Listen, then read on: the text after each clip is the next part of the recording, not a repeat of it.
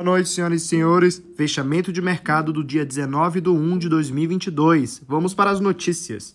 Na Bolsa Brasileira, o fechamento desta quarta-feira, o Ibovespa subiu 1,26% aos 108.013 pontos.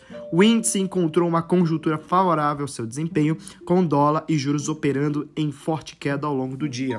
Mais uma vez, a valorização das commodities ajudou no desempenho.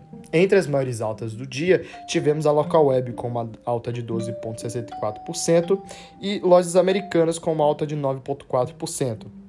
Já entre as maiores baixas do dia, tivemos Embraer com uma queda de 2,78%, Cogna com uma queda de 2,22%. Na política e economia, hoje, na política, mesmo após os recentes protestos de servidores e ameaças de greve, o ministro da Economia, Paulo Guedes, mantém a defesa de que não seja concedido reajuste salarial a nenhuma categoria do funcionalismo, nem mesmo a profissionais da segurança pública. Informaram a Reuters fontes que participam de reuniões na pasta.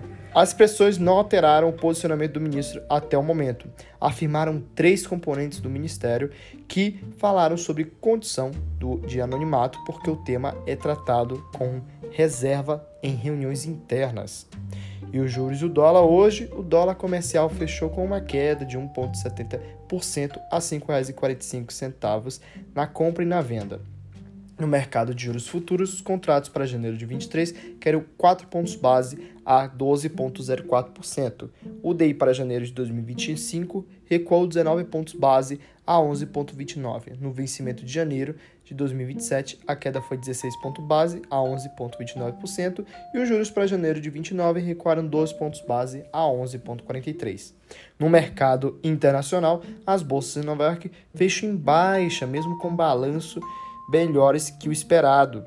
Dow Jones fechou em queda de 0,96%, SP 500 fechou em baixa de 0,97% e a Nasdaq recuou 1,15%. O índice europeu Stock 600 fechou hoje em queda também de 0,19 a 487,80 pontos, acumulando, ganhos de 17,30 em 2021. Criptomoedas, hoje novamente acompanhando o movimento no mercado financeiro tradicional, o Bitcoin volta a recuar, perde os 42 mil e aumenta as chances de colocar em risco o nível de 40 mil pontos, considerado crucial para manter viva a possibilidade de novas altas no curto prazo. Para mais notícias como essas e atualizações de mercado, acesse o nosso site, o iHub Lounge. Eu sou Gabriel Câmara, assessor de investimentos da iHub Investimentos. Boa noite bom começo de semana e bons negócios.